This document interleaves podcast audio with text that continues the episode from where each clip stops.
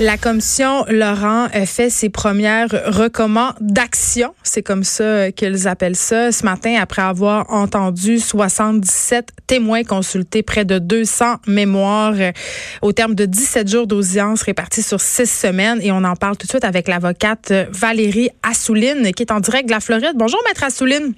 Bonjour. Euh, comment accueillez-vous ce premier bilan euh, des travaux de la commission Laurent? Ben, je trouve d'abord que c'est bien. J'aime bien le, fait que ça s'appelle une recommandation. Ouais. Ça veut dire qu'on privilégie l'action et pas juste des recommandations qui vont être tablettées. Donc déjà, c'est un départ. Par contre, il n'y a rien par rapport aux familles qui vivent présentement aux prises avec la DPJ, qui sont dans cet engrenage-là. Et c'est ce que je déplore dans les actions qui sont proposées.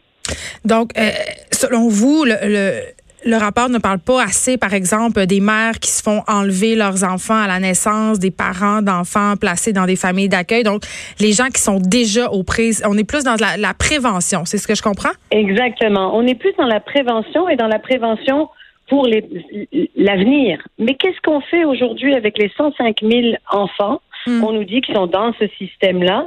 Qu'est-ce qu'on fait avec ces familles qui sont euh, euh, souvent, et c'est, vous savez que moi je déplore beaucoup la supervision des accès des parents euh, qui ne sont ni dangereux ni qui, ne causent aucun, qui, pourraient aujourd'hui leurs enfants. Qu'est-ce qu'on fait avec ces parents-là aujourd'hui pour les sortir de ce système-là, de cet engrenage? Il n'y a rien là-dedans dans ces recommandations qui vient solutionner la, position de ces parents-là aujourd'hui. Et hey, Maître Assouline, je vais vous demander de vous déplacer un petit peu parce que le son euh, est assez mauvais. Si vous pouviez aller près d'une fenêtre, ah. ça serait parfait. Oui, oui, oui, désolé. Euh, juste pour reprendre un peu ce que vous avez dit, parce qu'on en a parlé l'autre fois quand on parlait d'aliénation parentale ensemble, Maître Assouline, de ces parents-là qui sont souvent un peu poignés justement à avoir euh, des visites supervisées, euh, dans le sens que la DPJ quand même c'est ingéré dans leur vie puis c'est assez difficile d'en sortir. Est-ce qu'il y en a tant que ça? Parce que moi, je me suis fait poser plusieurs questions après notre entrevue à cet effet-là. Est-ce en a tant que ça des parents qui sont en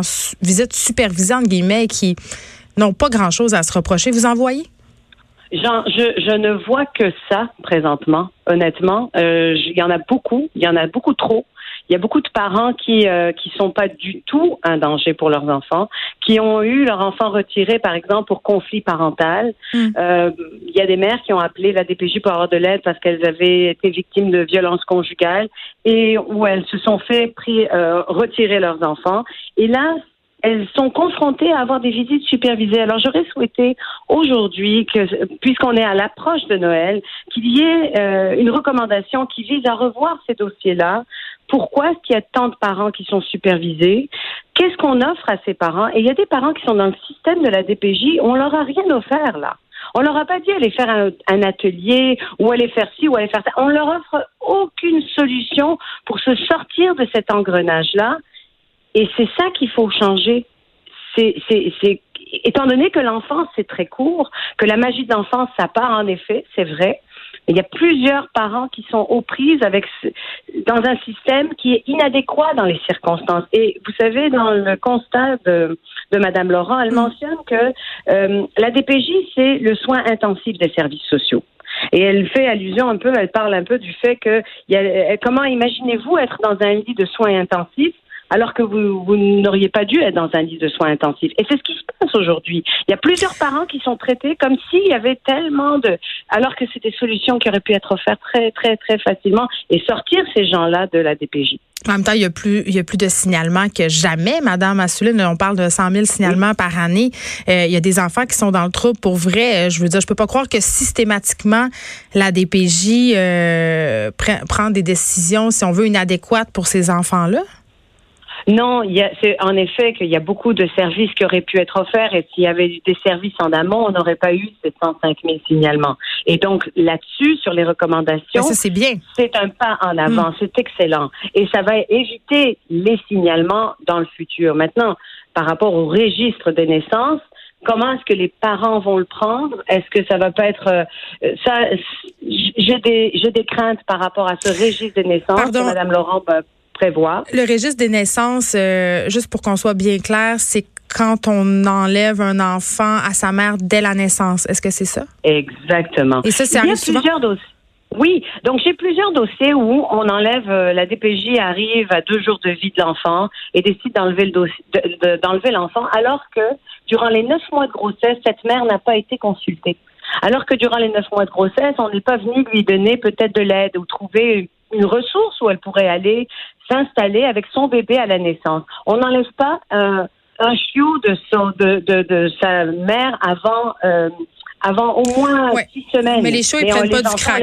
Les, les, les, mères chiots, les mères chiennes, ils, donnent, ils prennent pas du crack ni de la coke. Je veux dire, quand même, quand on prend la décision, Madame Assouline, d'enlever un enfant à ses parents dès la naissance parce qu'on a de bonnes raisons. Moi, j'ai quand même vu des cas où il y avait des mères, c'était le quatrième enfant qui se faisait enlever. Tout à fait. Bon, tout, ça, ça existe je suis tout à fait d'accord avec vous. Il y a en effet beaucoup de parents, euh, euh, il y a en effet des, des, mères hmm. qui sont euh, droguées et où il faut enlever les enfants. Par contre, moi, j'en vois tous les jours des dossiers où j'ai des mères qui, qui ne sont pas droguées, qui n'ont pas de problème de consommation, qui ont besoin d'aide, qui ont besoin de, de support. Et ce support ne leur est pas offert et on leur enlève leur enfant et on les place dans des banques mixtes d'adoption. Mais j'aimerais savoir pour quelles raisons ces mères-là, si on tant pas de problème que ça, Maître Assouline, on leur enlève quand même leurs enfants? Qu'est-ce que la DPJ invoque comme raison? De, je vous parlais par exemple de cette mère qui était désorganisée, qui était en plein déménagement, qui avait besoin d'aide. On est venu à l'hôpital, on lui a enlevé son bébé. OK. Finalement, il, a fallu se battre pour, pour garder ce bébé-là. Mais on lui aurait enlevé ce bébé-là pour parce qu'elle était désorganisée. Il n'y avait pas de problème de, de drogue, il n'y a pas de problème d'alcool. Comment c'est-il que ça arrive encore aujourd'hui? Ça arrive encore trop souvent. Hmm. Et je le sais que dans la tête de monsieur et madame tout le monde, on se dit, ah ben oui, la DPJ est rentrée parce que y a, les parents doivent être drogués, ils doivent être dans la coke. Mais c'est pas le cas.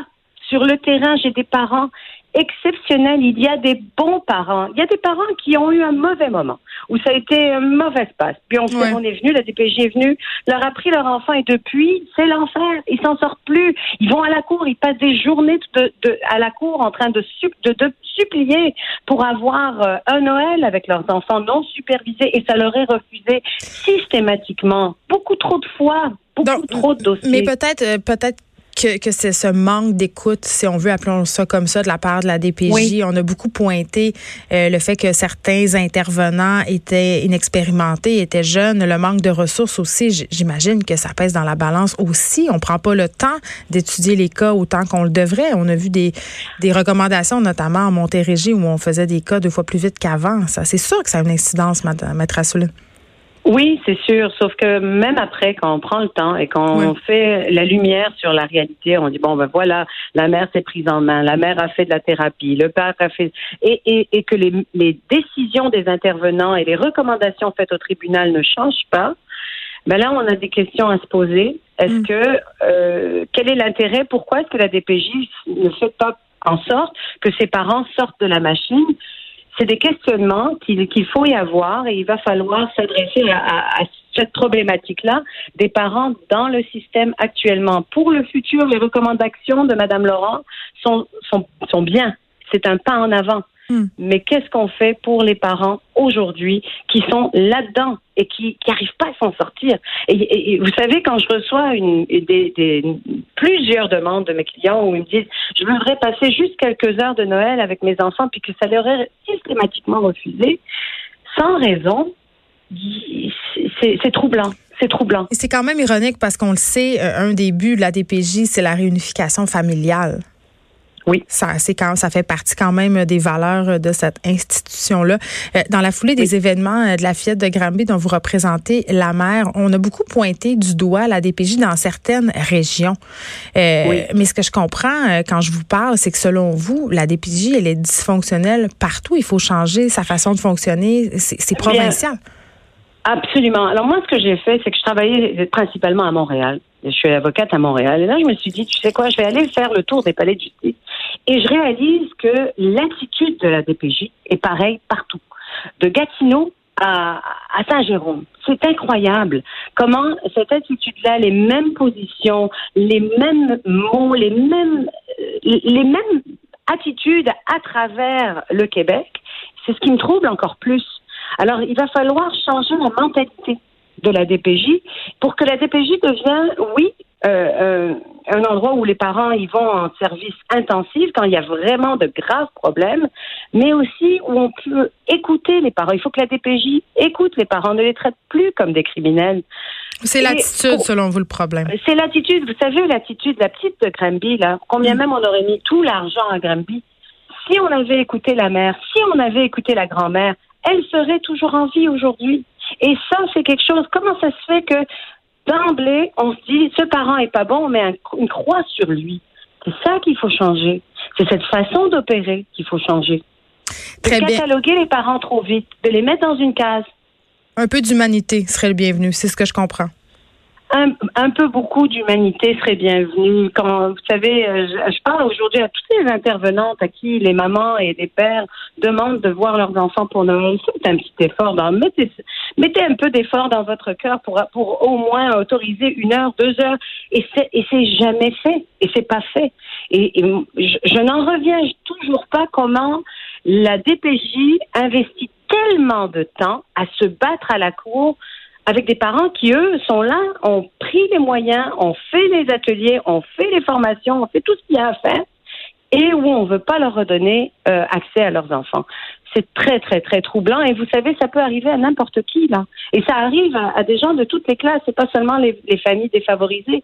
Ça arrive, euh, j'ai des policiers comme clients, j'ai des avocats. Il y, a des gens de toutes les euh, classes sociales qui sont touchés par la DPJ. Oui, puis une chose est sûre, Maître Asselin, une fois, puis on l'a très bien vu dans plusieurs cas qui ont défrayé les manchettes récemment, une fois que la DPJ est dans le dossier, que les raisons soient bonnes ou mauvaises, c'est difficile euh, de la faire se retirer. C'est un engrenage, donc ah il est difficile de sortir. Merci de nous avoir parlé, Maître Assouline.